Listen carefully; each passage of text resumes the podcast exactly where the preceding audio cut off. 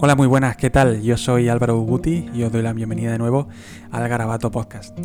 En el episodio de hoy vamos a continuar con la segunda parte de la entrevista a Miguel Ángel Quintana Paz. También contaremos, como no podía ser de otra manera, con la colaboración de Alicia Latorre.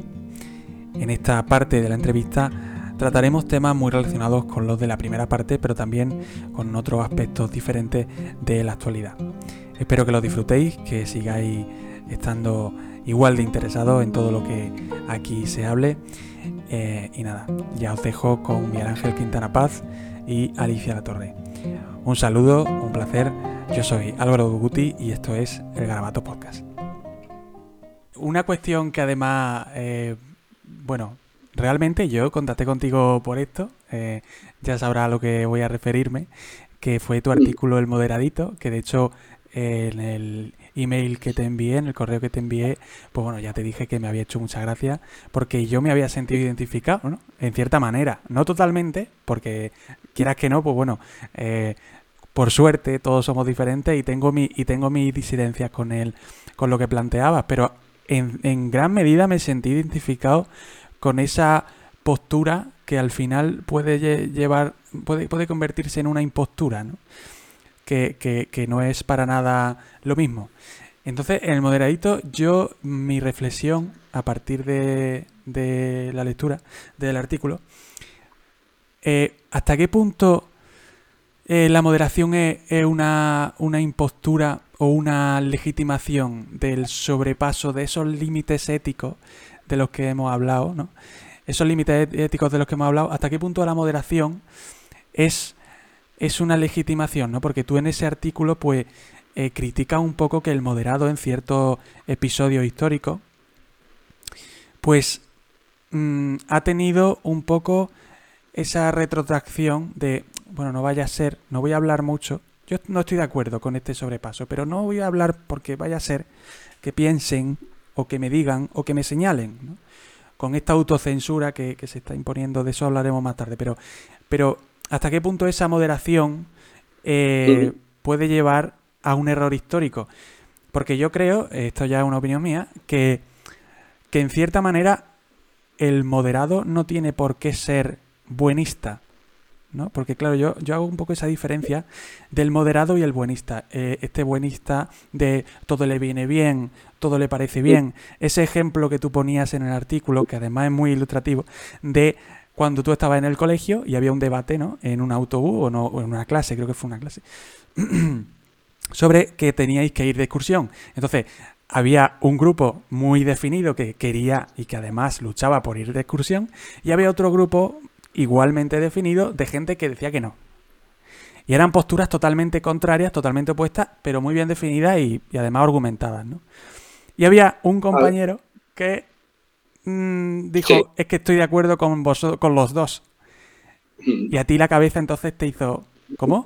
¿Cómo que... y, fijaos qué cosa más curiosa. Eh, ese compañero, en la red real, ha habido, hizo alguna modificación por motivos literarios, pero la anécdota básicamente es tan real como que ese compañero, que ahora vive en otro país, leyó ese artículo y me escribió y me dijo, ¿por qué no pones mi nombre aquí?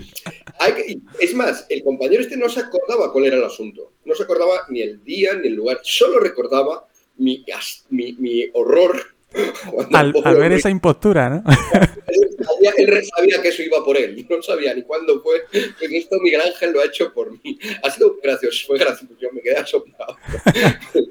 Se ve que ya expresé todo mi repudio por el moderadito. hay cosas hay cosas que la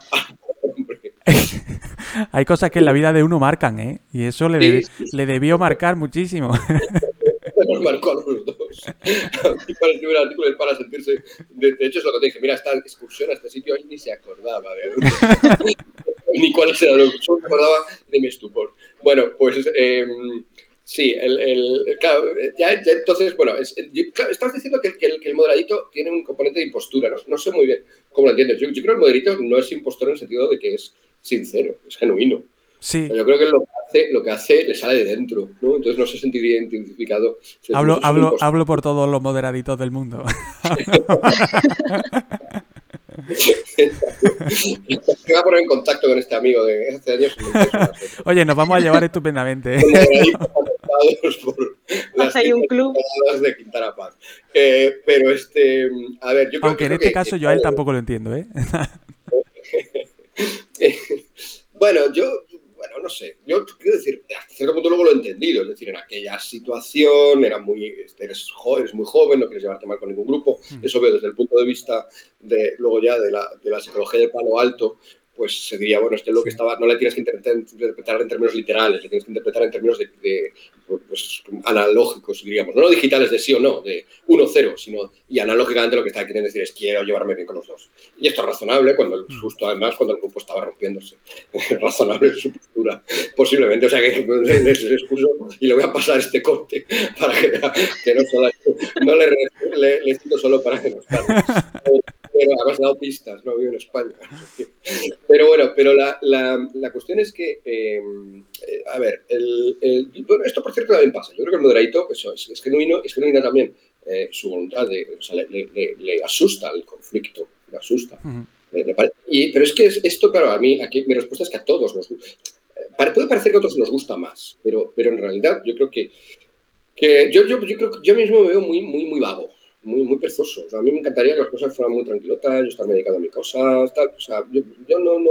Ahora, claro, si es verdad que algunos cuando vemos que surge el conflicto o que hay que tomar una decisión y parece que uno es bueno y todo es mala, pues eso es una cosa tan tonta sobre la discusión, pues, pues optamos, optamos y queremos, y desde luego, como mínimo, queremos que no nos digan que, que no estamos, que no hay diferencia entre las dos opciones. Las hay, tú estarás conmigo con la otra, pero las hay. Bueno, esto pasa en la sociedad.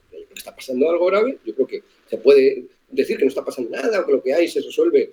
Eh, leyendo textos bien intencionados sobre el amor y queriéndonos todos mucho y tal, pues yo creo que, por desgracia, no funciona así. Entonces tenemos, que, tenemos que pensar otras cosas y, cuando las dos opciones son una, me parece netamente mejor para que la otra, ya dicho, una es pues, esta vinculación con nuestra cultura, la otra es esta destrucción, desmonte de nuestra cultura, pues entre las dos yo tengo clara cuál es. Entonces, yo lo identifico. Si alguien me demostrara que no existe esto, genial. Yo diga, ah, mira, pues no hay problema. Como un médico que cree que alguien tiene, cáncer y le demuestra que no, pues se va a alegrar, claro.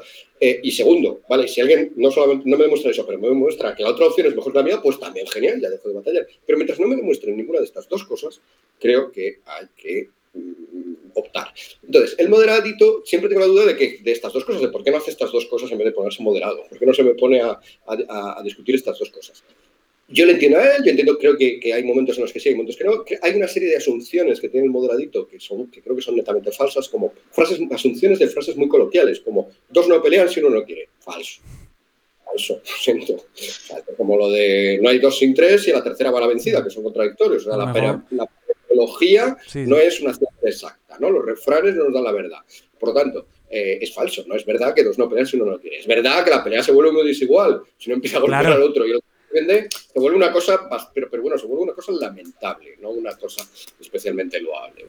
Entonces, eh, no tener alguna situación concreta, si es verbal y uno tal y el otro pasa, o vale, es verdad que a veces, a veces el refrán tiene razón, pero otras muchas veces no. Y sobre todo en las guerras, si te la declaran y tú no la declaras, lo que pasa es que te, te arrasan. Te invaden. Y hmm. Y esa es una manera de, participar en la guerra. Polonia, lo hablábamos antes de Hannah Arendt, pues Polonia en el 39 participó en la guerra. Solo 10 días, sí, pero participó. Y, Polonia se intentó defender, ¿eh? Pero aún así, ¡fum!, fue rápido. Bueno, pues pero hmm. esto no, que durara 10 días no significó que, que Polonia en 10 días saliera de la guerra. No, en 10 días Polonia estaba invadida, ¿vale? Entonces, este, este, mm, este tipo de cosas que, nunca me responden los moderaditos, nunca me las responden. Me hacen alusiones. Haré lo que pueda. me leen cosas de, encíclicas y, de, y tal, pero que muy interesantes, pero, pero no, no, que no, van, que no pasa nada porque sea una encíclica, pero que vaya a este punto, no, no van a este punto. Entonces, eh, es lo que, lo que a mí me parece eh, que es un problema y, cotidiano en estas batallas en las que estamos, y por eso lo quise expresar en ese, en ese texto. Mm.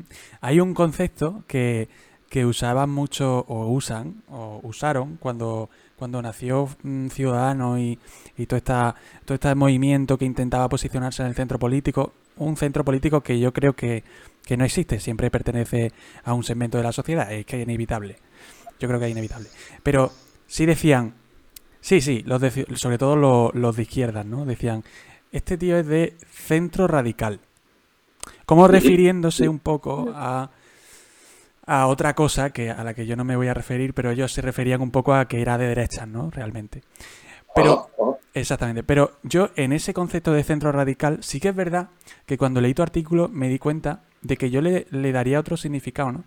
En el sentido de que el, el moderadito, al que tú llamas moderadito, existe. Esa persona que siempre, que siempre está intentando gustar a todo el mundo, eso existe y además mm, se puede conocer a, a- a cualquiera que, que actúe de esta manera, ¿no? Pero yo sí creo que, que en esta moderación, mm, aun perteneciendo a uno u otro segmento de la sociedad, se puede ser más o menos moderado, ¿no? O sea, hay grados de, de, de moderación y en esos grados de moderación eh, uno se puede mover con convicciones firmes, ¿no? Eh, es decir, por ejemplo, y además lo diferencio con el buenismo que hay, por ejemplo, y esto ya es una crítica un poco política, en el Partido Socialista de Cataluña o en Podemos, ¿no? Con el nacionalismo. Ese buenismo de no, vamos a dejarlo hacer, hablar, que digan, que sigan con su tema, que se salten las leyes, pero aquí no ha pasado nada. Estas cosas de buenismo, que al final no es moderación, es, es, es legitimación del error. Entonces, esa, esa diferenciación yo creo que eh, es bastante, bueno, pues bastante identificable, ¿no? Con el moderado de convicciones, de, oye, yo tengo mis convicciones, creo que estos límites no se deben pasar, como puede ser la ley, ¿no? La ley escrita, la ley mm, refrendada por el pueblo, Sí. pero tengo un cierto, una cierta empatía con las posiciones contrarias a mí, ¿no? Pero claro, si llega un punto en el que se sobrepasan esas, esos límites que yo considero sagrados, por llamarlo de alguna manera, ahí es, es donde empieza mi lucha, mi lucha firme contra eso, ¿no? Yo creo Mm. que ese, ese moderado sí es mm, algo, bueno, pues bastante, de bastante valor, ¿no? Eh, no, no busco el enfrentamiento, sino aguanto un poco hasta que vea que ya no se puede hacer otra cosa que 155, ¿no? Como se hizo al final, ¿no? Creo que eso es bueno porque no contamina, pero tampoco, pero tampoco legitima nada, ¿no? ¿Qué opinas de Y- y es- esto?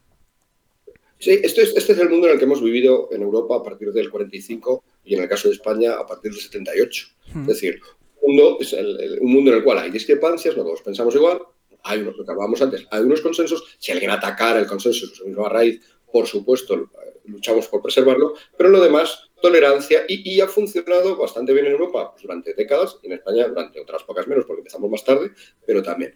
¿Qué es lo que pasa? Sin embargo, claro, es que es un fenómeno en el que estamos totalmente insertos porque yo creo que realmente tiene cinco o seis años, ¿no? No, no, no tiene mucho más.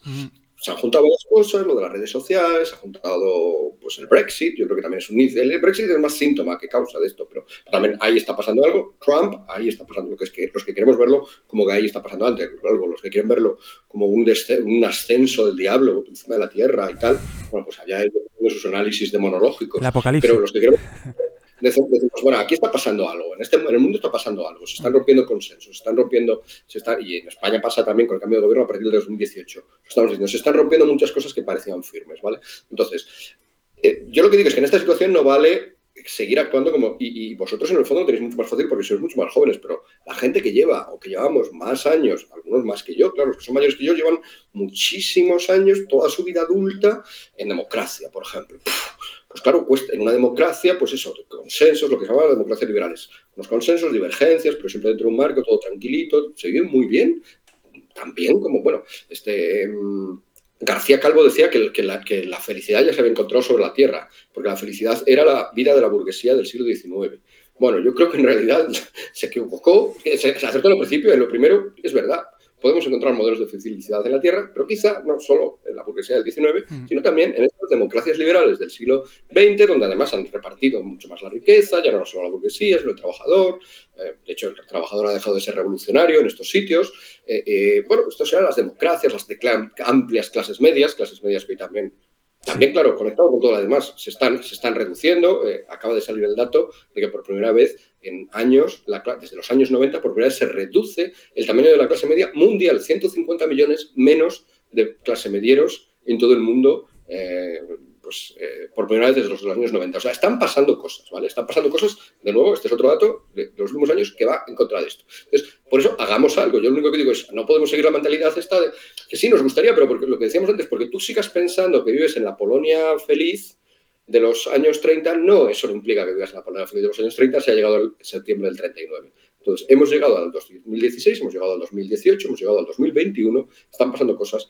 Por Ojalá volvamos alguna vez a eso, no va a ser fácil, no va a ser nada fácil, pero ojalá, si yo soy el primero, que ya digo, soy vago, soy burgués, soy, estoy, soy, estoy acomodado, soy posmoderno, no tengo convicciones, creo, súper fuertes y fanáticas que intento imponer a un montón de gente, no me voy a ir de misionero, no me voy a pelear a Irak, no era nada de todo. O sea, pero hoy en día ya no estamos ahí, entonces habrá que resolver esto. Pero esa otra moderación y lo que quede de ella a veces cuando sea plausible, por supuesto. el problema es que, es que por ejemplo, ¿qué, es parte de esa moderación? Poder hablar, como estamos hablando nosotros. Pero, hoy muchísima gente, a vosotros probablemente también os pase en vuestros círculos, pero mucha gente a mí no me dejaría hablar. Desde sí, sí, te cancelan. Sí, sí, cancelan, efectivamente. Entonces ya por principio, que mi nombre figurara en algunos sitios ya sería causa de horror. No se puede dejar hablar. Era un peligro social, de hecho, ¿no? Bueno, sí, esto, hay que agradecerles o no que lo han borrado el artículo donde me llamaban peligro social. yo, yo, quiero pensar que es porque se dieron cuenta de que lo estaban promocionando. Entonces, curiosamente he conseguido que, que, borren un artículo donde me acosaban de eso y otro montón de cosas. Pero bueno, esa es la más graciosa. Em, Como ves, te tenemos muy estudiado. Sí, sí. Sí, sí, pues bueno, pues eh, la cosa es esa, ¿no? La cosa es que, que no se puede hablar. Entonces, claro, no me pueden hablar, no me dejan ni hablar o, me van a prohibir hablar cuando yo, sin embargo, estoy encantado de hablar prácticamente con todo el mundo, siempre y cuando mantengamos ciertos niveles, claro, y tal, porque uno tiene el tiempo infinito.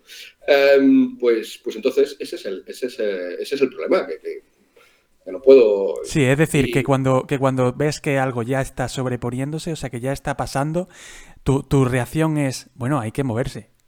No, no, no vale eh, la carta blanca y hay que luchar, o sea, por desgracia no estamos en esa inercia positiva, estamos en una inercia descendente. Insisto, yo cuando planteo esto, la, curiosamente muchos de los moderaditos me, han dado la razón, o sea, no hemos podido discutir esto, que insisto, si no fuéramos hacia abajo, sino que siguiéramos así, pues entonces es verdad, pues volvamos al comportamiento de los años 80, de los años 90, o al comportamiento en Europa de los años 50 o de los años 60 en todo Occidente. Pero no, entonces, eh, y es que, es obvio que no, y es obvio en Estados Unidos no, la polarización en Estados Unidos, pues todos los índices muestran que es nunca ha estado igual. Las familias se rompen. Tú hablabas de fenómenos como el, de, Cataluña, ¿no? Que también se han roto familias por el, por el nacionalismo, pero por desgracia me da la sensación de que esto puede empezar a pasar en toda España por la sobrepolitización. Entonces, ¿qué, qué, qué vamos a caer? En un moralismo de decirle, no, pues muy mal por no llevarte tú bien con tu tío. Claro, no, pero es que tú no llevas bien con el tío porque es que hay un montón de cosas que están pasando que apuntan a que tu tío te vea a ti como un ser inferior y tú veas a tu tío como un ser inferior porque están pasando cosas graves. ¿Significa eso que yo me tengo que callar si mi tío está defendiendo cosas que me parecen horrendas? No. Entonces yo tengo que decirlas. Probablemente él también las diga y tal. Pues, pero al menos coincidimos en algo. Está pasando algo terrible. No, además callarse es un error. Totalmente. Sería un error, claro, claro. Es que esto, esto además cuando hablabas me recordabas un artículo de, eh, Jorge San Miguel en el Objective, de hecho, el Objective, de hace un par de semanas que me pareció muy bueno. especialmente viniendo además de él, que es, una persona que tiene también su trayectoria muy interesante. Y Jorge San Miguel decía, acababa de una manera que me parecía muy curiosa, decía, a ver, a ver, que si yo al final no tengo ninguna obligación de llevarme bien con todo el mundo, tal con, con la que está cayendo. Yo con, con cumplir las leyes, como decías tú, cumplir las leyes y saludar en el ascensor y, esto porque me apetece, que tampoco Porque soy un poco educado, ¿no? soy un poco educado y tal, y me sale, pero tampoco. O sea, con todo esto yo no tengo la obligación de llevarme bien. Claro, si, si, si, si, están defendiendo, alguien me está defendiendo que los prólogos, los preámbulos de las leyes eh, se utilicen como mítines, yo a este tipo le tengo que decir que está exportándose de una manera ruin, impresentable y ya está. Mm. Porque es lo que lo está haciendo. Entonces no, no puedo aceptarlo. ah, bueno, moderadamente te digo que ojalá no lo hubieras hecho. No, no, no es la misma discrepancia que cuando hace 20 años o hace 40 años alguien hacía una ley en la cual discrepabas, pero en la cual se mantenía el respeto al otro. Esto es, esto es un hmm. fenómeno que un gran experto en, la cuestión de amigos y enemigos, como Schmidt, destacaba muchísimo. O sea, eh, a veces había más respeto por el otro, por el rival, en, sociedades anteriores, donde es verdad que se luchaba, pero luego se le reconocía al vencido, se le reconocía una dignidad humana, hmm. ¿no?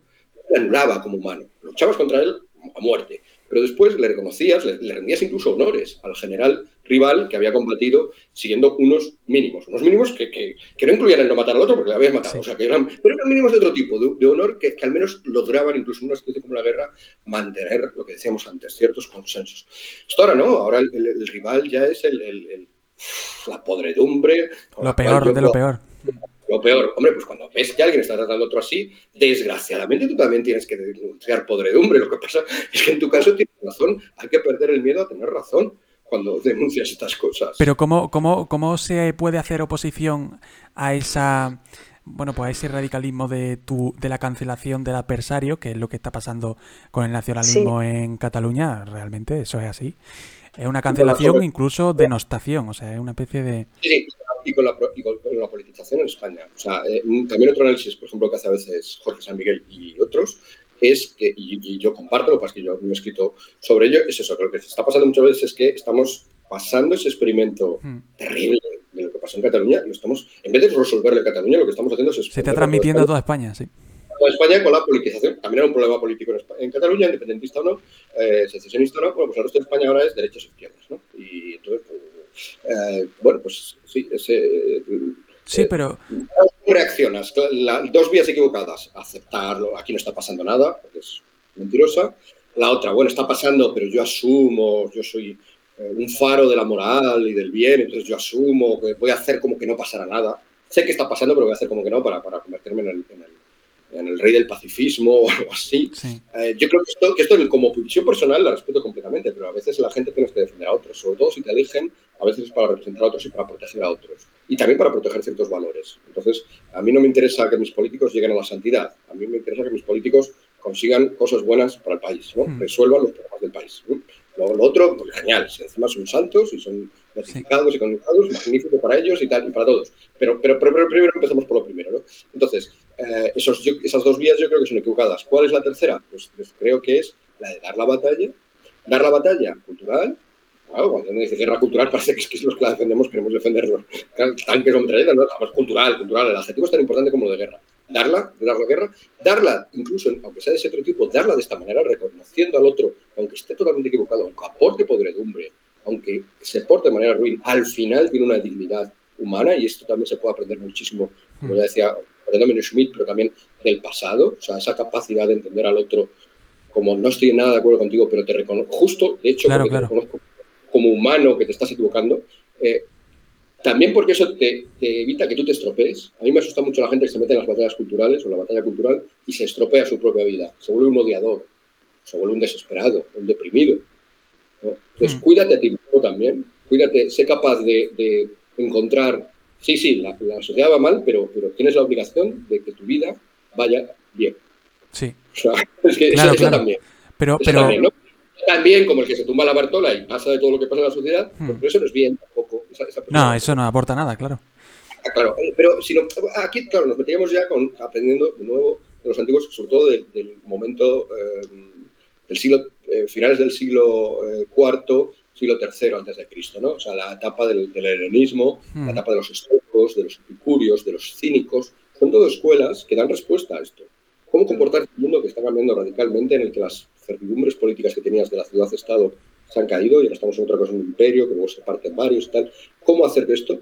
Y todos estos se preocupa, algunos más, otros menos. El epicurio es verdad que dice, preocúpate de tu vida y pasa completamente la política. Pero el estoico no, por ejemplo.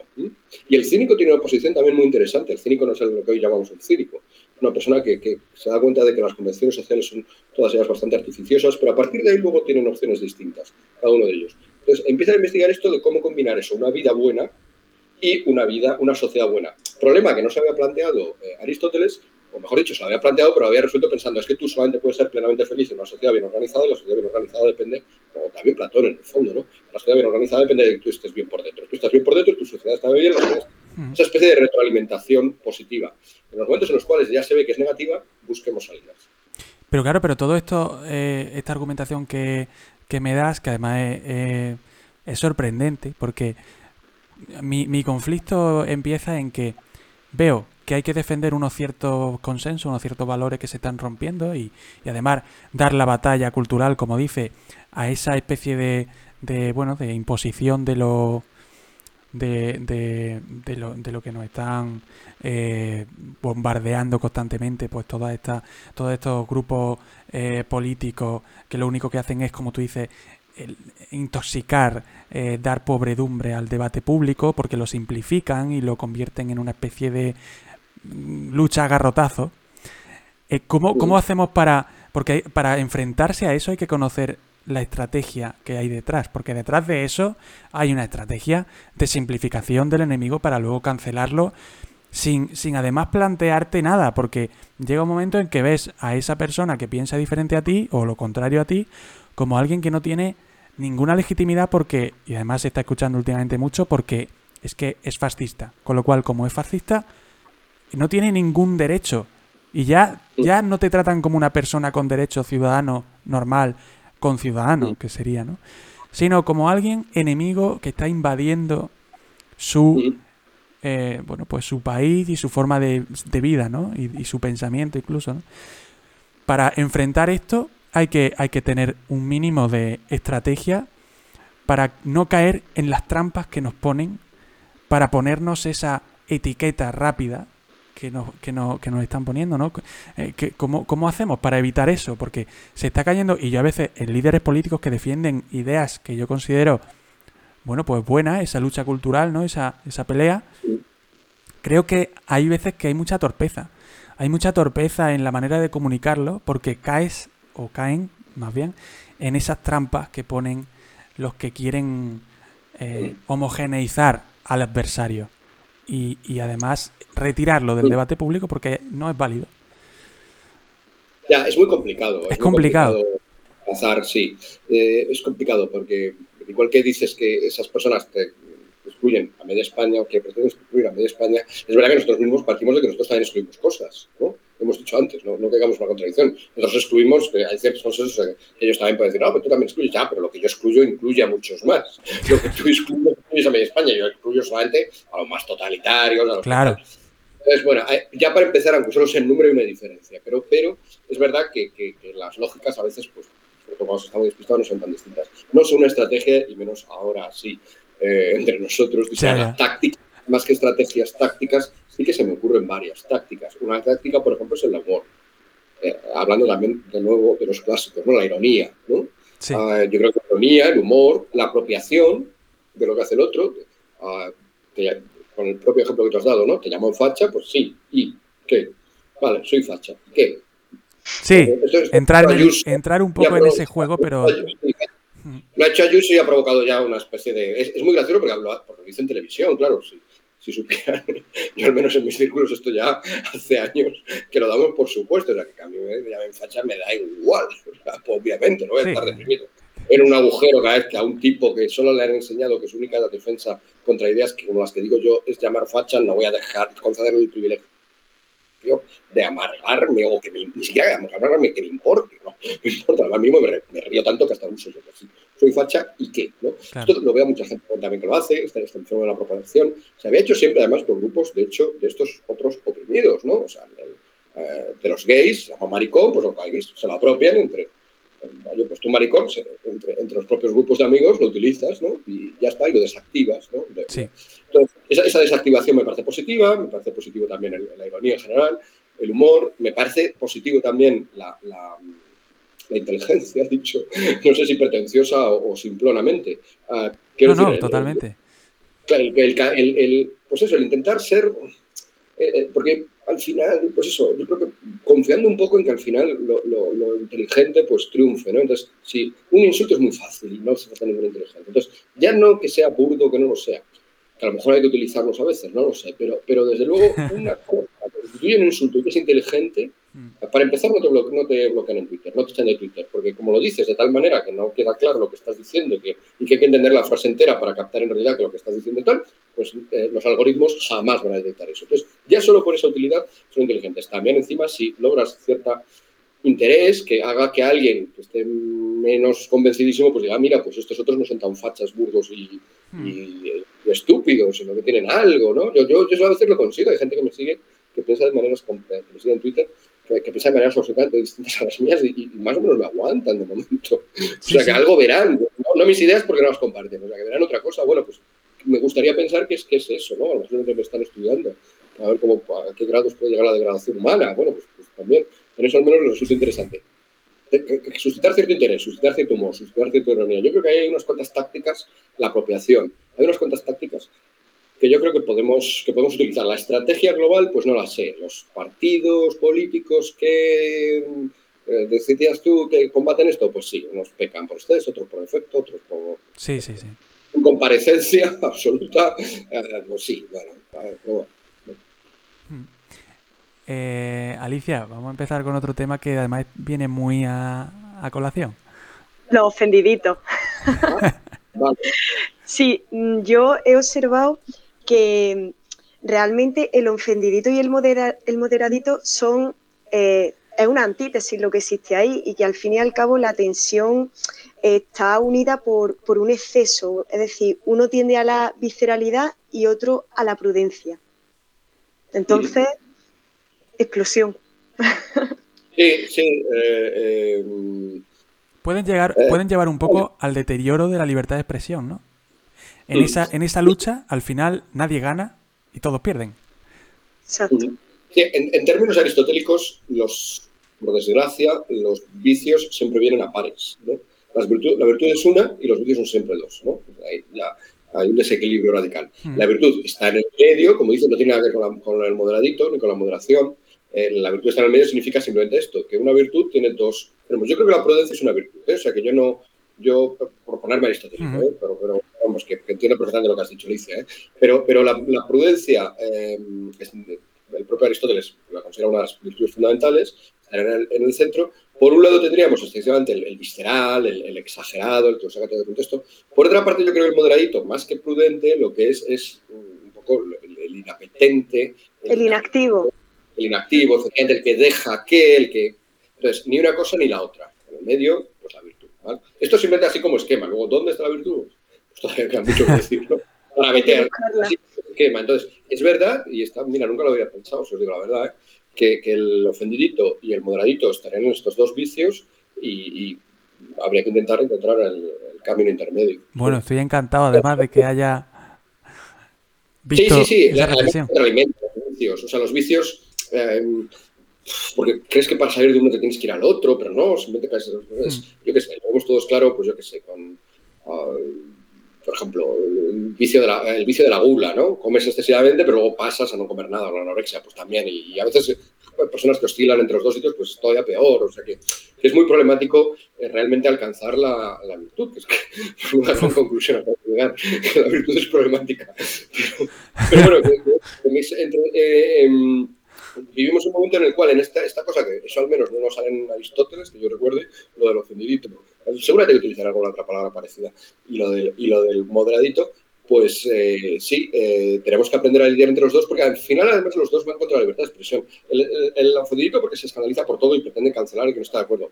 Y el moderadito por incomparecencia, pero es que eso es terrible. Es que, por ejemplo, en las ciencias, en las redes sociales, eh, cuando se ha empezado a cancelar, a quitar a gente de redes sociales para entusiasmo de los ofendiditos. Hay gente que ha perdido su trabajo, ¿eh? además. Pero el moderadito es el que ha dicho, ah, bueno, pues son empresas privadas que hagan lo que quieran, tal. En el fondo es el mismo discurso. Uno, uno cree que esa empresa tiene derecho y el otro cree, quiere que debe ejercer el derecho. No son tan distintos, ¿no? Claro. Eh, la, lógica es, señores, es verdad, esto no lo pensó Stuart Mill en su libro sobre la libertad, porque no existía Twitter, esto no lo pensó Adam Smith cuando hablaba de las empresas, porque lo pensaba en empresas que tuvieran el PIB de varios países del mundo, pero a lo mejor tenemos que pensar esto y no está bien que un señor con una ideología muy concreta esté decidiendo quién tiene acceso o no al ámbito público. Bueno, eso nos abre una, de verdad que se abre una discusión. Ah, pero entonces vamos a regular, tal, no sé qué. Ah, vamos a ver, hay, cuatro países ya que se han puesto a hacer cosas, ¿no? Los de Visegrado son muy distintos, van desde la católica Polonia a la atea de Chequia. Eh, pero se han puesto de acuerdo en que no tienen por qué, lo que decíamos antes, países de Europa que dicen, y a lo mejor no tenemos que invitar a todo al occidente. Eh, esto, bueno, pues que tú echas a alguien, bueno, bueno, eso luego tiene que pasar por los tribunales y se demuestra que no tienes motivos reales para echarle, vas a tener problemas. Bueno, pues, pues, es una opción, no le has quitado la propiedad privada a Dorsey de Twitter, no, no, se va a acabar el capitalismo ni nada así porque metas esto, pero a lo mejor tiene, tiene un fuerte interés. Exactamente. otro tema del que queríamos preguntarte es sobre el, tema de los intelectuales. Es decir, eh, ¿cuál piensas, dónde, dónde crees que ha quedado la labor de los intelectuales en este tipo de conflictos que estamos teniendo ahora mismo en, Europa? Porque claro, yo he hecho la vista atrás desde el punto de vista pues literario, pienso en el caso Dreyfus, en Francia, en cómo, cómo nació ese término de, del intelectual que tenía cierto sentido eh, peyorativo, ¿no? por parte de los conservadores hacia estas personas de, la cultura y de la ciencia que, defendían lo que era justo. Y, yo veo eh, un contraste tremendo entre lo que era esa noción y lo que habría de ser ahora. Y lo observo especialmente en el ámbito de la universidad. Y me quedo sin palabras. O sea, lo has dicho muy bien. O sea, cuando hablamos de intelectual, para empezar, no pensemos que es un fenómeno universal ni eh, perenne. Tiene un lugar y un momento, que es Francia y es el siglo XIX. Empiezan ahí y luego, luego Francia prosperan, ha sido siempre como el foco donde el intelectual tenía esta función de lo que se supone que es el intelectual. En otros sitios también, se ha expandido más o menos, pero y ahora, en, este eh, barullo que tenemos encima, pues es una de las cosas que, están que ya no podemos dar por supuestas. Yo creo que el intelectual al final es parte de estas élites. En el fondo, quizás las empresariales no, pero las empresariales luego son las que crean la red social o crean el medio de comunicación o pagan la universidad, o que, al final permiten que esté ahí el intelectual o el, académico. Entonces, y al final todo está conectado. Entonces, en estas élites que he descrito, yo ahí meto a los intelectuales eh, o, nos meto, porque para mí la prueba intelectual no hace falta que seas el filósofo mundial famoso. Cualquier persona, pues eso, cualquier profesor universitario para empezar, o, no universitario, eh, seguramente está ya en el, de secundaria, seguramente ya también está ahí, en el sentido de que, tiene influencia sobre un grupo de personas que tienen todos los, todas las semanas que están ante él en el, en el campo de las ideas, ¿no? Y tiene poder sobre ellos, ¿no? Aunque solo sea el de aprobarles el de suspenderles. es poquito, pero ya estás haciendo algo así. No digamos ya, luego se hacen más cosas. Bueno, pues esas élites están, estamos fracasando, están en cuestión, pues por, por las cosas que tú decías y, y, muchas más. O sea, son los grandes culpables de, muchas de estas cosas, por el distanciamiento respecto al resto, por sus propios intereses que no tienen nada que ver con los del resto, por poco aprecio de esa tradición que tendrían que ser los principales guardianes, tendrían que ser los sacerdotes de la tradición occidental y muchas veces al final, al, contrario, son sus mayores desmontadores, con un trabajo minucioso de ir destruyendo cada uno de los legados y ver como sospechoso, lo que decíamos antes, a cualquier persona del pasado, a cualquier hombre eh, muerto, que haya escrito cosas eh, que nos han llegado, ¿no? Ver solo los problemas que tenía este hombre o lo malvado que fue o la cantidad de cosas malas que se traspasan en sus textos en vez de mirar también el legado que nos hace, ¿no? Entonces, eh, ahí hay un fracaso patente que, bueno, pues sin embargo, ¿significa esto que tenemos que acabar con las universidades, tenemos que acabar con la educación, tenemos que acabar, pues obviamente no, claro, luego el que cae en esto hmm. ya me parece posturas pinturescas. De hecho, lo que hay que hacer es dar la batalla ahí también hay que darla, hay que infiltrarse o estar bien infiltrados ahí y dentro de lo posible manejar también la batalla ahí, sabiendo también eso, que por suerte ese campo, uno de los problemas es que al degenerarse tanto se ha apartado muchísimo del otro, como dijimos antes, y hasta cierto punto, incluso aunque perdiéramos esa batalla, probablemente no perdamos la guerra. Pero sí, a mí un autor italiano que me encanta, es mm, con el cual además tuve suerte también de colaborar muchísimo, es Mario Perniola. Mario Perniola que también eh, detectaba esto, con otras palabras, pero básicamente hace el mismo diagnóstico que hemos hecho nosotros. Eh, él, estaba muy asustado. Él estaba muy asustado porque decía, por primera vez en Occidente se está produciendo esto. Por primera vez en Occidente hemos tenido nuestros más y nuestros menos, pero al final siempre hemos reconocido al intelecto, ya no al intelectual quizá, pero al intelecto, un valor. Hasta los nazis intentaban escribir libros donde, defendiendo intelectualmente su postura, ¿no? Aunque también hubieran movimientos, ha habido irracionalismos, ha existido el romanticismo, se ha dado más importancia a la emoción, pero incluso estos también lo intentaban escribiendo libros, intentaban demostrar porque la emoción era más importante, ¿no? Ahora que no, ahora que, que se está perdiendo esto y que ahora ya pues ya eh, puro emotivismo, no tienes ni que escribir el libro, no tienes ni que argumentar, no tienes que tal, a, él le, asustaba mucho. Mm. respecto a esto que, un, segundín, respecto a esto que decía, eh, había una cosa muy, muy interesante. Bueno, es que la entrevista de Jorge Busto es que la vi hace un día o dos. Entonces la tengo muy reciente. Y con cada cosa que habla lo asocio un poco. Eh, él, respecto a esto que, que decías, ¿no? De, eh, o por lo menos lo que yo me referió antes de eh, los periodos históricos, ¿no? De, de cómo un, un, una persona muy culta, ¿no?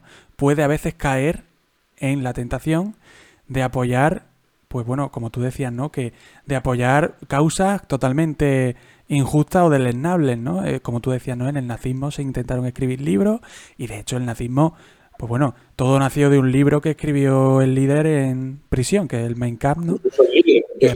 muy filosófico. Entonces, sí, bueno, tiene la calidad que tiene, pero, pero vamos, influyentes desde luego, desde luego fue. Sí, sí. Claro. Y, fue el libro, y escrito por él. Claro. Los políticos mandan negros, que porque, pero ya ves mera mercadotecnia, porque no es un libro que nadie va a leer, ni siquiera el propio político, ni nadie incluso compra. No, eso es... es otra cosa, ¿no? Pero sí, sí, y esto, y no hay que irse a los nazis. O sea, yo que viví de joven los, en los años 90, por tanto, en la, guerra de Yugoslavia, eh, es que el que estaba dirigiendo eh, gran parte del genocidio eh, que se hacía en la parte de la República Srpska era un poeta. Claro. claro, claro, claro, es como... Que, pocos, yo creo que, pero vamos, que seguramente lo podemos ver en cualquier, o sea, que pocas ilusiones tampoco, que no se entiende lo que hemos hablado antes sobre el valor de las humanidades, como que las humanidades nos van a salvar la cultura, nos van a salvar el intelecto, nos van a salvar nada de todo esto. Y por supuesto, los, bueno, eh, mm. Goering le, apasionaba la historia del arte y aprovechaba que era nazi y, un criminal para de todos los cuadros de los que podía, pero, pero porque los amaba realmente los conocía. Hitler mismo tenía un conocimiento de la arquitectura notable cuando visita Francia, cuando, cuando invade, no visita, cuando visita de aquella manera, de la manera nazi de visitar, hacer turismo. Cuando entra en París, la ópera de París, al tipo que se la enseña le va explicando el propio Hitler dónde está cada habitación, porque se la tenía estudiada. ¿no? Él quiso ser pintor y le rechazaron y tal, o sea. Sí, sí, había sido pintor también, o sea, que tenía una querencia. Bueno, mm. bueno, porque Hitler es de esta Viena que hemos dicho, ¿no? Es esta Viena. De hecho, Hitler nació el mismo año mm. que, que Wittgenstein, por su escuela en Linz eh, desde 1889, es de esta, de esta Viena de principios finales del siglo XIX, principios del XX, apasionante y, bueno, donde la cultura es muy importante, pero mira cómo acabó, mira cómo, o sea, es prueba de sobra, ya digo, pero, ah, bueno, es que sucede ahí, no, no, va a pasar en los 90 y vosotros ahora si miráis, seguro que encontráis un montón de ejemplos. O sea, que, que sí, que no hay que engañarse sobre eso, ni lo más, lo más mínimo. Eh, aún así, nos sirven las maneras, pues como todo, pues claro, si nos están atacando, pues eh, los atacantes utilizan pistolas, no significa que nosotros las tenemos que usar. Entonces, por eso yo insisto en esa arma, pero es un arma, no nos garantiza estar claro. del lado bueno de la historia, mucho menos. Claro. Alicia, ¿qué iba a decir? Ah, sí, que lo que, lo que iba a comentarte es que mmm, no sé si a ti te da la sensación, pero a mí me la da de que eh, aquello de lo que hablaba Kant, de que en el libro este de la contestación a la pregunta de qué es la ilustración, decía que eh, la ilustración significaba el abandono por parte del hombre de esa minoría de edad. Yo, yo siento que estamos volviendo a la minoría de edad, porque el, el, hombre no se está basando en su propio entendimiento, sino en el entendimiento que a otros le imponen. En este caso, hablando de los intelectuales, eh, veo cómo mm, ya no solamente se adhieren al poder o es el poder quien se adhiere a ellos, sino que ejercen una influencia muy grande y peligrosa en estos aspectos que no sé si mm, llamarlos posmodernos. Mm, no sé qué piensas tú, si además tiene que ver con la cuestión que hablaba Gramsci de, hegemonía cultural. Y lo veo peligroso. No sé bueno, pero el poder, siempre ha sido peligroso, ¿no? O sea, muy peligroso, lo más peligroso que hay. ¿Crees que, ¿Crees que es el poder quien se ha adherido a los intelectuales o es a la inversa? Bueno, el, intelectual siempre le ha gustado, qué ilusión, ¿no? Que, el, poderoso te haga caso, ¿no? Y, y, el, poderoso qué ilusión tener un intelectual que te da una pátina. Entonces ahí se produce una simbiosis mm. y entonces, pues no sé, identificar quién falta es huevo, gallina, pero, pero esa simbiosis, eh, tatón mismo, Platón se va a Siracusa y no solamente una vez, tres veces. Acaba siempre fatal. Pero se va a Siracusa a intentar mm, eh, hacer, poder, o sea, hacer que le haga caso el, el, tirano de allí. Eh, eh, entonces, que, esa ambición es, y luego habría que interpretar también las ideas políticas de Platón, yo creo que no son tan, tan dictatoriales como parecen, pero bueno, mucha gente, por ejemplo, Popper lo pone como ejemplo de esto, ¿no? De esto que estoy diciendo. Yo creo que no, pero, fue, pero fue una frustración para, para Platón la, la, política de su época, porque a su maestro, que fue Sócrates, lo, lo, lo quitaron de medio los propios atenienses, ¿no? Claro, pues, eh, Platón es que lo que pensaba es que la democracia había fracasado. Porque a Sócrates claro. mata una democracia. Y votando, además, votando incluso la, como ahora gustan, como ahora quieren que hagamos otra vez, ¿no? En vez de con un juez y unos tribunales eh, al público, ¿no? Sale uno en televisión, lo pone y todo. ¡Ah, Rocito tiene la razón! Pues ahora. Pues eso, eso, eso, que quieren algunos es, es, un poco lo que era se votaba, ¿no? Era, era una asamblea, eran eh, miles de personas los que votaron, si mataron no. O sea, los jueces no eran tres ni uno, ni, ni un, jurado de 12 o de 9, como son aquí en España, ¿no? Eran, eran masas, o sea, era la democracia la que decidió matar, ejecutar a, Sócrates, ¿no? Mm. Entonces, eh, bueno, viene de ahí, dice, esto ha fracasado, pues voy a proponer un, proyecto político, que es mi interpretación, no la de Popper, en el cual prime la racionalidad, en vez de primar, primeramente, la masa o, la tele o lo que piensa la gente, lo que nos han hecho sentir, vamos a aportar sensibilidad racionalidad. Claro, ¿qué es la racionalidad? Aquí ahora viene el problema y Popper dice, es eso que tú llamas racionalidad en realidad es simplemente tus ideas impuestas a los demás racionalmente y lo que tenemos que ser es todos pues como muy escépticos con nosotros mismos, no creernos ninguna nada, no tener ideas fuertes. Esa es la propuesta de la sociedad abierta de Popper. Y es la propuesta que triunfa en este fenómeno, en este periodo que hemos dicho antes, del 45 en adelante en Europa, de 1978 en adelante en España. Y pues mucha gente está ahí, el moderadito es eso. El moderadito es yo lo que creo tampoco lo creo muy firme, tú tampoco lo creas muy firme y así tendremos claro que ni tú ni yo seremos nazis, porque el mal es el nazismo. El mal eran señores que estaban muy convencidos de lo suyo y hay que pasar a no estar demasiado convencidos de nada. Bueno, yo creo que eso tiene ahora también sus problemas, de los cuales ya también hemos hablado largo y técnico, pero tiene su lógica mm. eh, histórica. Entonces, eh, no sé si te respondo, sí. más o menos. ¿Y, ¿Y, crees que también esto es fruto de la posmodernidad, no? O sea, la misma, eh, los mismos presupuestos ideológicos que nacieron en la Universidad de norteamericanas con pues, el, el sujeto deconstruido, Derrida, toda esta gente y tal, al fin y al cabo lo que está sucediendo es lo que ellos postularon. O sea, todo se está deconstruyendo hasta un punto de que al final el, el, el ciudadano, el ser humano no se reconoce, no tiene espejo, no sí. se encuentra mm, en la desorientación. Sí, sí, y no en vano la primera deconstrucción es la deconstrucción de los textos literarios, de los textos de la tradición occidental para luego pasar, o sea que es por una mera cuestión de genealogía, de estudiar cómo se hizo, nos daré también la pista de cómo hacer la táctica. Vamos a, hacer, vamos a empezar. Ah, ¿pero, pero qué? ¿Contra la que está cayendo lo importante es leer a Platón? Pues sí. Pues todo esto empezó diciendo que había que desconstruir a Platón. O sea, que créeme, algo tiene que ver. Pero bueno, eh, es verdad, efectivamente, que en ese sentido han triunfado. Es verdad que. Mm, lo, bueno, es que lo del postmoderno abriríamos, abriríamos un melón. Otro día lo hablamos. Yo, yo creo que es una. Lo has dicho bien, ¿eh? Lo has dicho bien, Alicia es decir, es lo que se hizo con la posmodernidad en las universidades estadounidenses. Con lo que se hizo con autores, la mayoría de los cuales no eran estadounidenses. ¿eh? Y que yo creo que dicen otras cosas y que se pueden interpretar de otras maneras, algunos de ellos, otros más, otros menos, otros directamente se puede interpretar cualquier cosa, probablemente porque son demasiado claros ni quieren serlo. Bueno, hay, hay de todo, ¿no? Y creo que hay, que hay, por ejemplo, estrategias de las que dije antes, que yo las he aprendido de los posmodernos. La apropiación es posmoderna, la ironía es posmoderna, totalmente posmoderna. La, la capacidad de, juego con lo que te dicen y de, todo eso puede ser posmoderno. Y, parte de un reconocimiento posmoderno que en el fondo es occidental, que en el fondo también está en Kierkegaard, que en el fondo también está en Sócrates, que ese es el juego irónico, el distanciamiento respecto a ti mismo, que es el que te permite la crítica y el jugar contigo mismo, con tus distintas identidades. Claro, esto, esto si lo llamamos de construcción, pues bien, oye, yo no soy solo yo, un bloque de hielo, una cosa que soy absolutamente unívoca y de la cual no me puedes salir. Yo tengo una probabilidad y eso me permite establecer vínculos con vosotros dos y con el otro, incluso con eh, lo que hablábamos antes, fusión de horizontes también, me permite abrirme a otras culturas, que ellas penetren parte de mí, yo aportarles algo. Todo eso es bien. Eso llevado al extremo, que a menudo es lo que pasa en las universidades estadounidenses, donde además también, pues porque tienen sus propios problemas de racismo y de una sociedad muy fragmentada ya de por sí, muy deconstruida. El propio eh, Derrida, cuando, le, cuando fue a América, dijo una frase famosa que es la, deconstru la deconstrucción c'est l'Amérique, la deconstrucción es América. América es donde se está deconstruida hasta urbanísticamente, ¿no? En muchas ciudades pues están disgregadas y no existe propiamente un centro, es minúsculo. Claro, y todo el país además es muy, muy variopinto, muy distinto. En, muy distinto. En de otra. Y, unos barrios y otros. La gente. La gente, claro. Entonces, todo esto, bueno, con esos problemas, con esas peculiaridades, a mí me encanta Estados Unidos, ¿eh? pero, pero, pero eso hace que se interpreten estos autores de una determinada manera y lo que hoy, yo me, a veces lo utilizo, utilizo el término postmoderno porque se entiende, pero preferiría en realidad utilizar, aunque es un anglicismo, woke, no es lo mismo, ¿no? Obviamente Derrida nunca dijo de sí o de Deleuze nunca dijeron de sí, yo soy woke, o filosofía woke.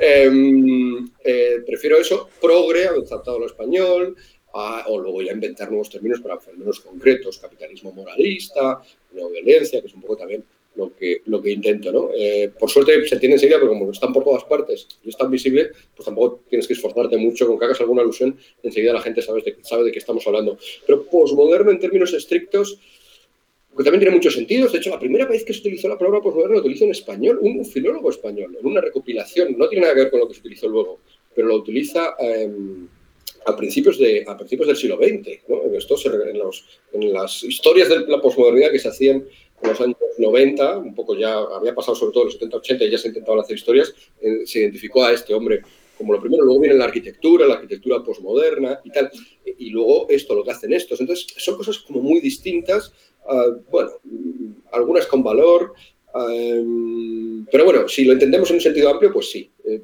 lo que está pasando, en otro sentido, lo que está pasando después de la posmodernidad. Por cierto, antes hablabas de, Kant, y hablabas de la ilustración, hablabas del, del, que es ilustración. Un texto, de hecho, para mí, cuando lo hice, me dieron el honor de leer la lección inaugural en la universidad hace, un par de años, lo, escogí un poco como, como vía de... Lo titulé Sapere Aude, mi, lección inaugural. Pues, de hecho, Kant habla a continuación de Sapere Aude. Mm. Claro, eh, bueno, es, es, además el lema de la universidad, o sea, que quedaba totalmente todo conectado, ¿no? Yo, un filósofo hablando de Kant y el lema de la universidad. Eh, bueno, pues también hay que decir de esto, a pesar del, valor que pueda tener y del iluminador que pueda ser, hay que decir que la ilustración, y en esto de nuevo vuelvo a ser gadameriano, la ilustración tiene también sus, sombras. La, edad de las luces tiene, tiene sus sombras, ¿no? Es imposible que todos sean luces, ¿no? Mm. como tales. Sí, siempre se idealizan. Claro, eh, hay también ciertas dinámicas que empiezan ahí que son responsables de lo que nos están pasando. No porque las hayamos tradicionado solo, sino porque hemos seguido su lógica. Por ejemplo, Kant, ¿no? Sapreude, atrévete a saber. O sea, sé independiente, no seas un niño, sé tú el que sabes. ¿Vale? Pero esto a lo mejor tiene que ver con lo que decíamos al principio. Como yo tengo, no puedo ser un niño, no acepto ninguna autoridad. No, oiga, que, de arquitectura yo sé usted, no, no, no, no, porque me ha dicho Kant que no, no tengo que ser un niño, tengo que ser adulto. O sea, que usted no, eres, no es quien para darme lecciones. Pues es que no sabe. Es verdad que esto no era lo que decía Kant. No, Kant esto lo tenía clarísimo, por suerte, pero en su momento. Pero es verdad que inicia un proceso en el cual al final puede acabar pasando esto. No solo puede, ha pasado. Está pasando. Está pasando. que, cuidado, cuidado, porque además esa ilusión, claro, que antes estaba pensando en un lugar donde todo el mundo tal, pero es que, claro, es que había señores un poquito antes de Kant todavía que podían tener en su biblioteca a lo mejor todos los libros que se habían publicado importantes. Pero esto ya no, esto ya no. Entonces, eh, claro, y estás hablando solamente, Kant no hablaba con todos, no hablaba con, con algunos. Entonces, y hoy en día ya, como hemos dicho en Twitter, habla cualquiera. Entonces, a lo mejor no vale. A lo mejor algunos sí que tienen que volver a ser niños, a dejar que les enseñen. Totalmente. en el sentido positivo. Yo, yo mismo, ante ciertos temas, me a serlo. ¿no? El tema evangélico, por cierto, también. El sí, lo sabemos. Positivo, parte de sí.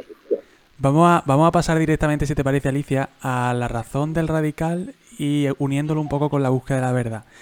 ¿Vale? Porque no quiero abusar tampoco del tiempo que, la verdad es que... Esto ya es el final. Sí, esto ya es el, el último tramo. No sé, cuánto llevamos, sé, pero sé que lo estamos haciendo totalmente anticontemporáneo esto. Total. Totalmente, sí. Eso me importa, me parece coherente, o sea, estamos criticando la contemporaneidad anticontemporánea, o sea que... Probablemente esto no... oye, nadie nos va a oír, pero por eso podemos decirlo. Probablemente, yo creo que yo creo que la gente, si, si empieza a ver esto, yo creo que que, aguantará, porque yo lo estoy viendo interesantísimo. Yo me quedaría a verlo. A veces no coincide, como dirían los, los discípulos de Gustavo Bueno, no coincide la perspectiva emic y étic. O sea, la perspectiva interna de lo que vemos nosotros y lo que verán otros. ¿eh? Claro. claro. Pero desde fuera pueden decir. Puede cambiar. lo que faltaba, ya Kant, hermenéutica, pero que están diciendo, ¿no? En las redes sociales. Es que somos, somos un poco, como se dice ahora, unos frikis, ¿no? Sí, totalmente. Y esto es otra cosa buena de las redes sociales. Realmente los hemos descubierto que no lo somos tanto. Porque no estamos solos. Entonces nos juntamos aquí y soltamos parafadas. ¿no? no pero antes que hemos dicho, el pobre chaval de 13 años que se mete en las redes, Dios mío, qué horror. pues a lo mejor también tiene para algunos el efecto positivo de que se mete a las redes y ve a otros como él. O sea que bueno, que todo esto... Tiene sus aspectos positivos como negativos, como todo. todo, todo hay, que, hay que verlo. Eh, bueno, pues vamos al tema, ¿no? Que, que, ya es el último tema de la entrevista o de la conversación, porque al final esto ha sido más una conversación, que además era el objetivo. Eh, la razón del radical, así se, titula el tema, la, razón del radical existe. Y aquí lo que queríamos plantear Alicia y yo un poco, eh, también relacionado con la búsqueda de la verdad. ¿Hasta qué punto un totalitario, como hemos hablado antes, no una persona que está convencida de que sus ideas son las únicas válidas y que el adversario está anulado porque eh, tiene una etiqueta enorme que le han puesto en la cabeza y que es, incompatible con la libertad, ¿no? Eh, ¿Hasta qué punto podemos buscar en su planteamiento originario, ¿no? De, por ejemplo, esta imposición de la autocensura, ¿no? De esta defensa eh, forzosa y masiva de las de los colectivos, eh, que ahora ha pasado, pues bueno, una parte de la sociedad a defender estos colectivos de una manera, como antes lo, lo habíamos indicado, ¿no? De una manera eh, agresiva, en la que en la que pasan a ser, pues bueno, eh, banderas y, y, cosas por las que luchar de una manera violenta y contra cualquier ley o contra cualquier imposición, imposición de, de carácter democrático. ¿no? Eh, ¿Cómo podemos ver la, la, parte de razón que pueden tener, en, por ejemplo, cuando alguien defiende el feminismo, cuando alguien defiende no al racismo, ¿no? que son cuestiones que, cualquiera con dos dedos de frente defiende, ¿no? Eh, ¿Cómo podemos empatizar con estas personas que han terminado posicionándose en un determinado lugar del que es muy difícil salir, que es extremismo, ese totalitarismo, y buscar entre los ambos postulados esa verdad. Porque al final la verdad no deja de ser una unión de confluencia mm, que, terminan en un cierto consenso, como, como hemos dicho, ¿no? Eh, esa empatía debería ser, deberíamos usarla, ¿no? Porque como decíamos antes, ¿no? ese enfrentamiento no sirve de nada si no hay una búsqueda final de un consenso, ¿no? Porque quitando al otro de medio no, no hacen nada, no solucionan nada. Bueno, claro, sería que lo mismo, además, cancelar acciones mutuas, ¿no? Claro. Tú me cancelas, yo te cancelo a ti y tal. Eh, bueno, yo creo que tú has estado en parte la clave, ¿no? Eh, una cosa también hay que decir que eh, otro error de las redes sociales mm. es a veces la sensación de que todo el mundo puede hablar con todo el mundo. No podemos hablar con todo el mundo y hay gente a la que nunca vas a convencer y no tiene sentido. Por ejemplo, según este viejo dicho, una persona nunca va a entender algo si su sueldo depende de ello. Claro. A menudo no solamente el sueldo en términos más económicos, sino morales. Una, una persona que está en una organización de lucha contra la homofobia ojalá tuviera claro lo que es la homofobia, pero a menudo considera homofobia montones de cosas que no lo son. Y además es parte de su sueldo moral, y entonces va a ser muy difícil que te acepte ahí eh, discusiones. Lamentablemente es mi experiencia, yo lo he intentado, yo, hablo desde, después de haberlo intentado y me he dado cuenta de que, bueno, de que no. Eh, entonces, y, puede pasar con otras muchas personas. Pero hay otros es verdad y hay que hacer la distinción y, porque si no estamos cayendo lo mismo, lo has dicho muy bien. Hay otros a los cuales sí. ¿Esos cuáles? ¿Cómo? Pues como lo has hecho tú, por ejemplo, demostrando al principio, desmontando el, supuesto básico de que es que a mí no me importa la homofobia. Claro que, ¿cómo no me va a importar la homofobia? O no me importa, claro que me importa el racismo mucho. Lo que pasa es que vamos a ver qué cosas... Ya, ya eso muchas veces desmonta porque en ese gueto pues se crea la idea de que no, de que todo el que se les oponga está en contra de las mujeres, entonces, ya, ya, desde ahí ya, ya tienes un punto. Entonces, ahora vamos a ver, cosa por cosa. Pues claro, este es el diálogo socrático otra vez. Volvemos a, un señor antiguo. Este no escribió, o sea que este, este no es el antiguo que escribió, en este último no. Es verdad que era blanco y, y, está muerto. Pero, pero pues en el diálogo este, partiendo de esto, buscando las cosas como Sócrates hacía, en el fondo, yo creo que ahí, es que ahí sí se puede, sí se puede progresar y que tenemos que hacerlo y en eso no tenemos que ser o sea, yo lo entiendo como batalla. No fue batalla para Sócrates, al cual, le mataron. Hombre, pues, pues algo molestaría lo que hacía. Pero no es batalla en el sentido belicoso, de que te estoy insultando, te estoy aprovechando para meter una pullita, un zasca. No, puede ser en, este, estos términos que tú decías, buscando los puntos comunes. Lo que pasa es que luego girándolos, oye, ¿te das cuenta que hay entras en una contradicción? Pues claro, de hecho, pero tú no piensas igual que tú. ¿Por qué? Mm. Vamos a verlo. Claro, de hecho, esta reflexión, y yo además quería terminar un poco con esta idea, porque esta reflexión me vino por una anécdota que voy a contar brevemente, que es que yo, eh, bueno, pues fui a Estambul con unos amigos porque estaban allí de Erasmus, ¿no? Y pues allí conocí a, un español que era, además era madrileño, y, y él, yo me llevé estupendamente con él, genial, era un tío simpaticísimo, estupendo. Y empezamos a hablar de política porque a los dos no, nos movía mucho esos temas. Él, de hecho, estaba estudiando eh, ciencias políticas. Eh, y, la verdad es que mm, hablamos de todos los temas, ¿no? De feminismo, de racismo, de la multiculturalidad, de todo esto, ¿no? Y aunque no coincidíamos totalmente, evidentemente, pero teníamos puntos en común y al final la conversación iba muy bien porque llegábamos a puntos en común, ¿no? Siempre. Hasta que llegó un momento en que la conversación ya fue pasando más a, temas más políticos y tal, y más un poco... Exactamente, un poco, pero no exactamente hablando de partidos, sino más, un poco más, eh, como que se fue eh, eh, enfrentando un poquito más, porque ya cada vez coincidíamos en menos cosas, y hasta que al final él, pues me confesó en una en un arrebato de sinceridad que él lo que creía es que lo que debía haber era un régimen eh, autoritario eh, en este caso izquierdista, pero que podría haber sido perfectamente derechista. No, no, no estoy haciendo una distinción, pero mm. claro, y al final pues se, se, se quitó la, la, eh, la, máscara, por así decirlo, y, y me dijo mm. totalmente lo que pensaba. Pero yo me quedé pensando, bueno, ¿cómo puede decir esta barbaridad? Pero al mismo tiempo diciendo, Joder, pero es que yo, hablando con él, he coincidido muchísimas cosas.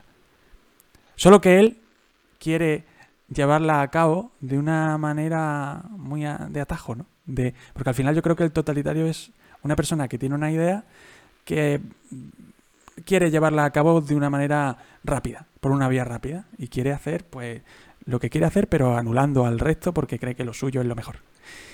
Claro, eh, y ahí es donde yo pues me planteé esta pregunta que te hago ahora mismo, ¿no? Esa búsqueda de la verdad, eh, porque al final todos somos humanos, todos tenemos experiencias, todos tenemos una mochila ideológica que nos viene dada por la familia, por que nos puede afectar de mayor o menor medida, pero todos tenemos sentido común al final, ¿no? Y todos tenemos un entendimiento posible. Y bueno, yo quería cerrar con este, con este lado de al menos optimismo. Bueno, me alegra que te lo tomes de manera optimista. Yo creo que es un reto. Sí, es un reto nuevo que tenéis. Es decir, eh, este es también un motivo por el cual las humanidades a veces parecen tan repetitivas. Tenemos que volver a los temas una y otra vez. Parecían superadas en gran parte eh, tendencias de este tipo más totalitarias, más autoritarias. Hoy otra vez es normal que en esta fragmentación surjan, sin, complejos a veces, aunque tarden en la conversación, en la conversación esto. Y entonces hay que aprender, hay que volver otra vez a, ver los argumentos, pues cuál es esto, aunque tú creas que el bien es uno, no tienes el derecho a imponerlo de esa manera. Y hay que volver a, leer y os toca volver, cosas que yo en la juventud prácticamente no encontré con nadie así, sinceramente. no tuve que entrenarme en ello. Vosotros os va a tocar, teneros que entrenar. Os va a tocar teneros que entrenar, eh, es, un, es, un, reto que tenéis. Eh, en esta juventud muy ligado a otro que también tenéis y que nosotros tampoco, o yo al menos no tuve, que es el de la politización. Está también muy vinculado con lo que decías. En mi época estábamos muy despolitizados, la generación X, de hecho, se caracteriza por esto, ¿no? Mm, somos un poco como ciertos cínicos, ¿no? O sea, de, bueno, la sociedad es un sitio que, con que me deja bien paz, ¿no? Y, éramos realmente muy despolitizados en los años 90 y primeros 2000.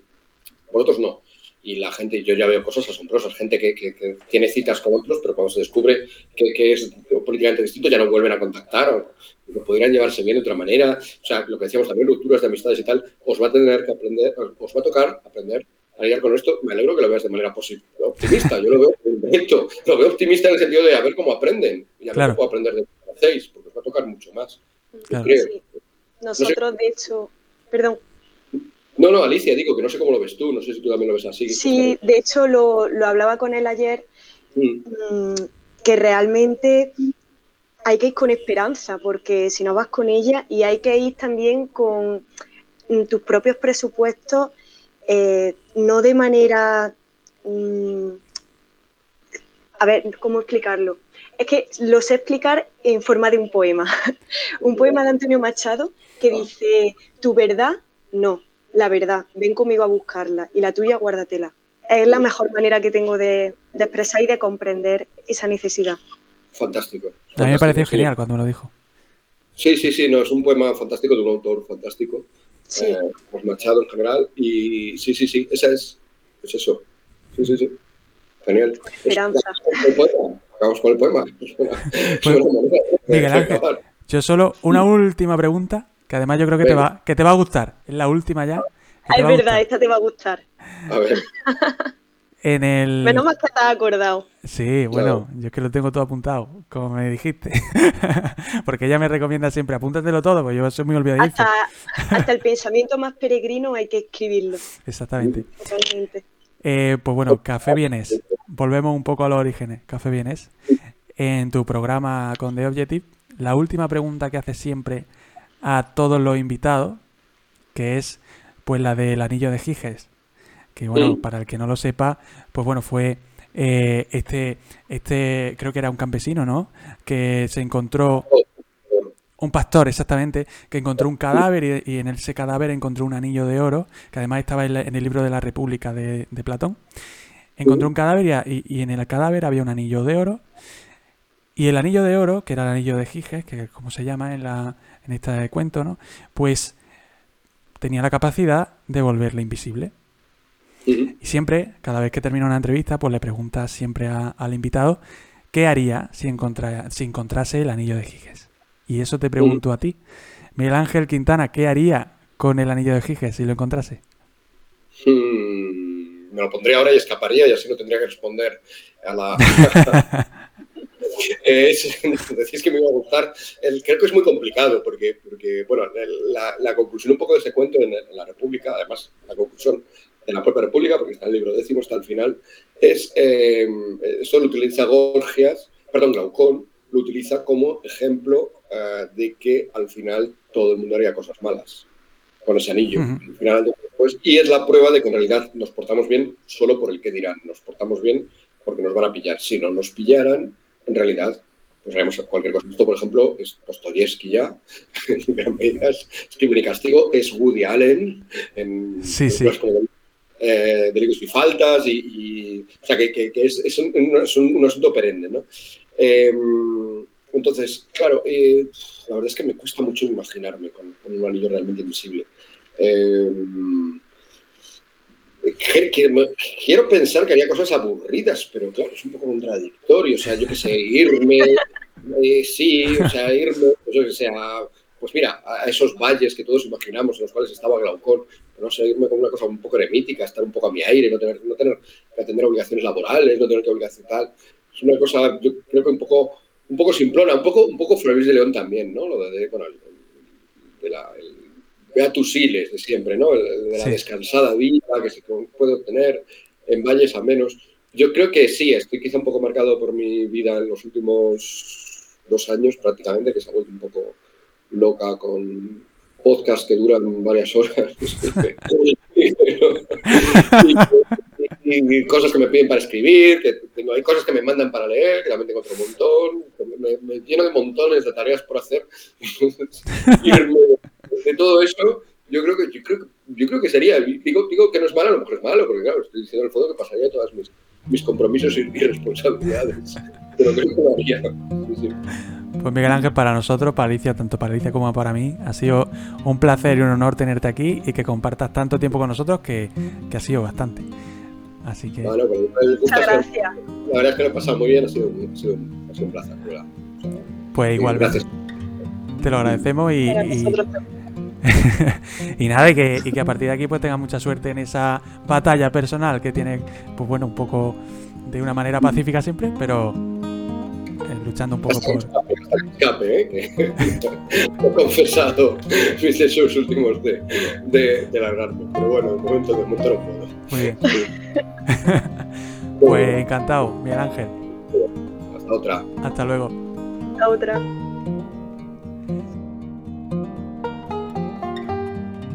Hasta aquí la entrevista a Miguel Ángel Quintana Paz. Espero que la hayas disfrutado, que te haya parecido interesante, pero sobre todo que te haya hecho reflexionar. Eh, desde un principio, Alicia y yo nos planteamos hacer una entrevista lo más completa posible, tratando todos los temas que tuviesen que ver con la actualidad y creo que en cierta manera lo hemos conseguido. Desde aquí agradecerle a Miguel Ángel su participación y su colaboración a la hora de aceptar esta conversación y también a Alicia Latorre que espero que podamos colaborar alguna otra ocasión. A ti decirte que aquí debajo, en la descripción de este podcast, te dejo el enlace para la página personal de Miguel Ángel Quintana en The Objective.